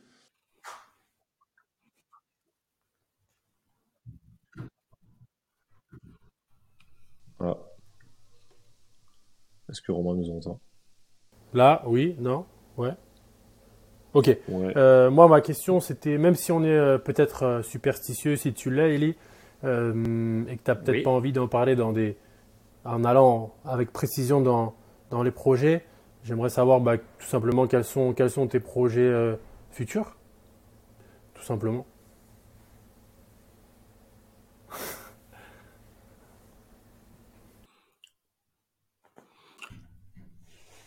Ça, me va. non, je suis pas, je suis, je suis pas superstitieux pour un sou. Euh, mon, projet futur numéro un, c'est, euh, bête, ça va paraître bête, mais c'est de continuer à faire ce que je fais euh, pour CrossFit. Ça, c'est, euh, pour moi, c'est un, truc qui est très important parce qu'aujourd'hui, le, le séminaire staff, donc le corps des formateurs de CrossFit, c'est véritablement, c'est ma brigade depuis, depuis 2016. Euh, c'est ma brigade numéro une et euh, j'ai la chance d'avoir été nommé à un poste qui, euh, bah, qui est un poste qui amène beaucoup de responsabilités, qui est celui de directeur de formation, enfin Flowmaster plus exactement, parce que directeur de formation c'est une traduction un peu maladroite de ma part. Et ce métier-là, je sais que pour l'instant, je suis loin de le faire aussi bien que ce que je pourrais le faire.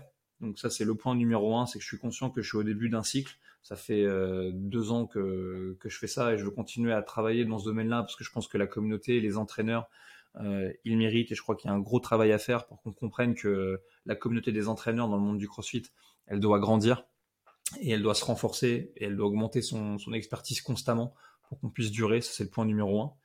Et puis, euh, point le point numéro 2, c'est que j'ai la chance, comme je disais, de faire des interventions de plus en plus souvent dans des box.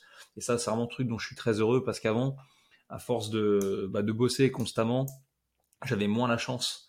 Euh, j'avais malheureusement moins la chance d'être en contact avec les affiliés chez eux, sur le terrain. C'est les mecs qui ouvrent le rideau.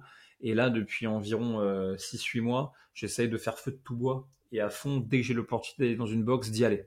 Donc, euh, que ce soit des box pour lesquelles je programme, des box parce que je connais un peu le honneur, on s'est croisé, on a parlé deux, trois fois. Et sais, quand tu fais cette espèce de, de promesse de merde qui dit euh, ouais, euh, tu crois que tu viennes dans ma box? Ouais, ouais, bah si je suis dans le coin, je viendrai. Et puis tu sais que t'es jamais dans le coin.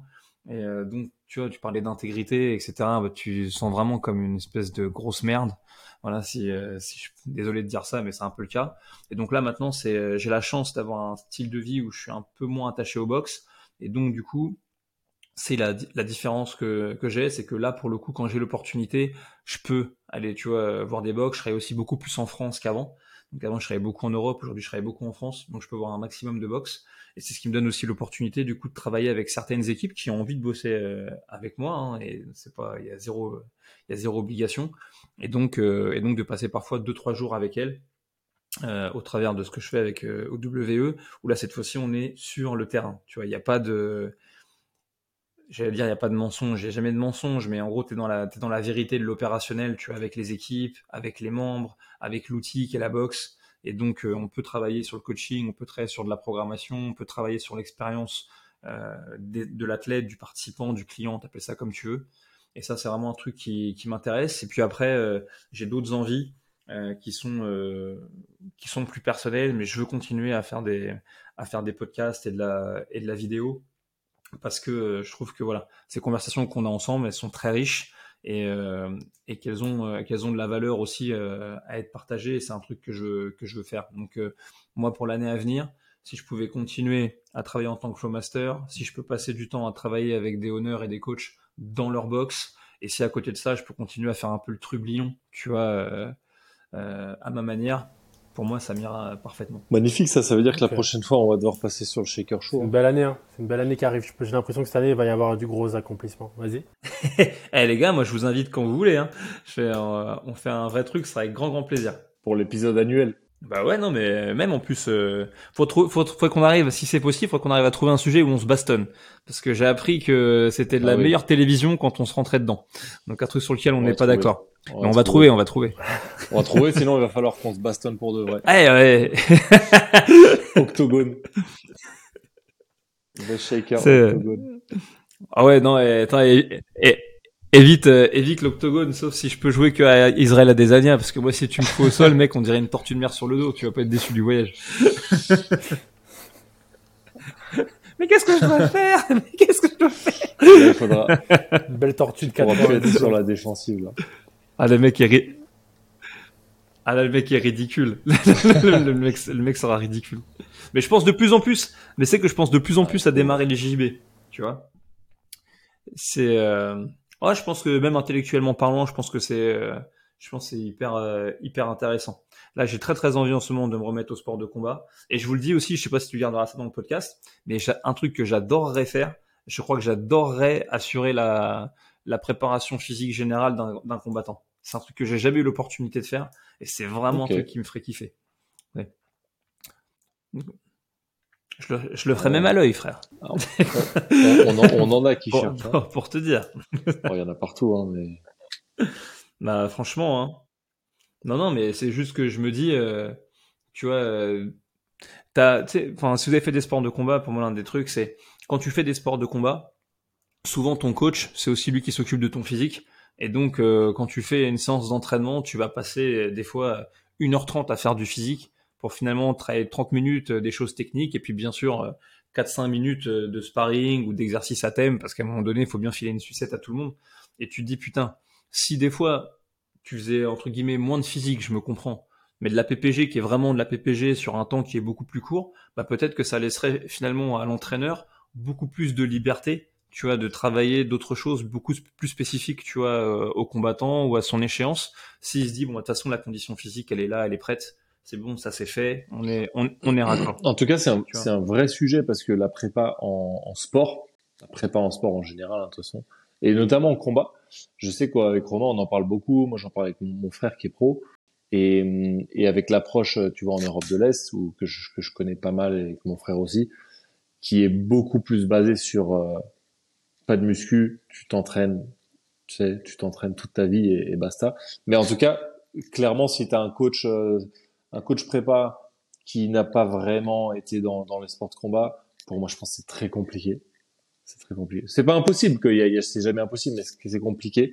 Et après, euh, comment intégrer la prépa pour éviter que tu perdes un peu ce qui t'a fait toi? Hmm, Bah pareil, je vais pas citer de nom, mais nous on a de, de très près. Je pense vraiment avoir vu quelqu'un qui a, qui a fait une bonne prépa physique, mais pour moi a fait baisser son niveau global, soit en nervosité, soit en mentalité, soit en mobilité ou en vitesse, tu vois. Et même et donc euh, quand tu fais du, de la prépa de façon entre guillemets isolée, tu dis non non mais je vais te faire garder ton influx et tout. En fait, il y a pas que ça. C'est qu'il y a, y a tout un truc qui change. Tu sais, il faut ah, ça, ça doit être presque un travail d'assistance quoi. Bah, de toute façon, c'est ce que j'allais dire. Bah, de toute façon, pour moi, si tu formes un jour un, mais un combattant ou n'importe quel sportif, c'est-à-dire que, tu sais, le, la préparation physique, elle doit vraiment rester en, elle doit vraiment rester en filigrane. C'est sûr et certain. C'est-à-dire qu'en plus, tu donnes l'exemple des, tu donnes l'exemple des, des mecs de l'Est. Regarde, tous les plus grands combattants, ils ont, attention, ils ont peut-être des conditions physiques de ouf, hein, mais je veux dire, c'est pas forcément des beaux athlètes.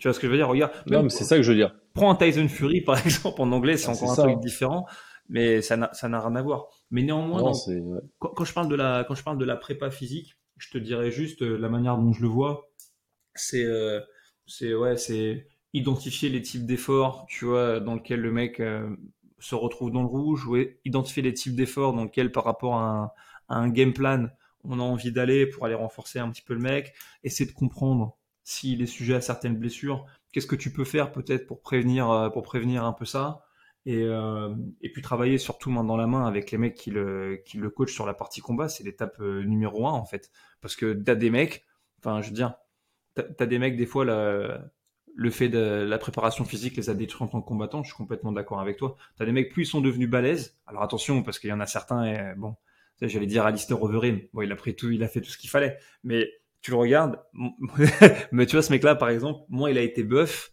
plus ça a été un combattant euh, fantastique, tu vois, par exemple. Et t'as d'autres mecs, moins, moins ils ont été des machines, plus, euh, plus ils ont été bons. Mais juste, je veux dire que je pense qu'il y a vraiment un truc passionnant dans le fait d'accompagner quelqu'un qui a véritablement une échéance, tu vois, pour être là euh, dans son projet, même aussi pour être là-haut, parce que voilà, c'est ça, c'est un point qui est, important. Et aussi, ça ramènerait le CrossFit véritablement à sa vraie place. Enfin, selon moi, c'est-à-dire que c'est bien le sport de CrossFit. Tu sais, être champion du monde de thruster, je trouve ça fantastique. Tu vois, il n'y a, pas de, il a pas d'histoire. Mais c'est à la base une méthode de prépa qui est là pour aider les gens à atteindre leur objectif dans leur sport. Tu vois. Et donc, si demain ton but c'est de pratiquer du crossfit, mais pas pour devenir bon en crossfit, mais pour soutenir ce que tu as envie de faire, tu vois, de, ton côté, ah, c'est, c'est plus pareil. Et même le plaisir que tu prends à t'entraîner, c'est, c'est plus pareil. Et je pense aussi que le véritable truc que tu peux faire, et attention, je dis ça je critique personne parce que le milieu de la préparation physique des combattants est un milieu que je ne connais pas et je connais personnellement aucun préparateur physique, ok, de, de combattants. Mais ce que je veux dire, c'est que des fois, quand tu regardes parfois les mecs bouger, tu te dis, bon, c'est c'est cool, mais juste un ou deux petits ajustements minimes. Hein. Je dis pas qu'il faut les transformer en Justin Medeiros euh, du mouvement, mais tu dis peut-être un ou deux ajustements minimes, ne serait-ce que pour leur intégrité physique à eux et leur permettre, tu vois, d'avoir peut-être euh, une amélioration dans, leur, dans leurs aptitudes. Ce serait euh, ce serait vraiment cool et ça passe par de l'éducation. Tu vois ce que je veux dire, du coaching sur le mouvement. C'est pareil en nutrition. C'est pareil en nutrition. Je pense vraiment que bah avec Romain, tu vois, là, ça fait 8-9 ans qu'on fait notre cheminement, tu vois, cheminement nutritionnel. Et comme toi, euh, en général, quand tu te mets sur la nutrition, c'est que tu as un problème dans l'alimentation, tu vois. C'est que tu veux le gérer différemment. Donc, euh, imagine si nous deux, on a créé ça. En tout cas, je parle pour moi, tu vois. Mais euh, ce qui est, c'est pareil. Il y a des, tu veux faire du cutting, tu veux changer de régime. Les mecs, euh, deux semaines avant la compète, ils veulent changer de type de, d'alimentation et tout. C'est de la folie, tu vois. Et en plus, Après, enfin, moi, ce qui, pour moi, ce qui est hyper important, c'est comprendre, oui, ta séquence objectifs dans, dans ton sport, dans ta vie, mais ta personnalité, qui t'es, tes besoins, qu'est-ce qui, quel était le 80-20? Quel, quel, est le, 20% de changement qui va vraiment t'apporter, quoi? Et le reste, laisse tomber. C'est pas Cristiano Ronaldo, tu vois? Ou si un jour tu et t'as une année où tu dois être dans la perfection, ok, on va, on va calculer si t'as eu 150 grammes d'épinards, tu vois, sur, sur ce repas mais ouais, c'est la personnalité, quoi. Bah voilà. Mais tu vois, et c'est une relation, c'est aussi une relation one-to-one que tu peux avoir dans cette espèce d'accompagnement. et ça aussi, c'est très privilégié, tu vois. Et donc voilà, bref, c'était juste, euh, je te disais ça, c'est un, un des trucs euh, qui trotte dans, Bah ouais, trotte dans ma carrément. tête. Et C'est hyper intéressant. Ouais. Et je me dis que ouais, c'est c'est sûr que c'est une, c'est sûr que c'est une jolie aventure, tu vois. Et puis en plus, en l'occurrence, voilà, euh, l'avantage c'est que les sports de combat comparé à d'autres trucs, t'as pas d'histoire de saison. Enfin, tu vois ce que je veux dire, c'est que tu prépares le mec, son objectif c'est ça, boum, il y a sanction et euh, ça a marché, ça a pas marché. Le mec il a levé le bras à la fin, il a pas levé le bras.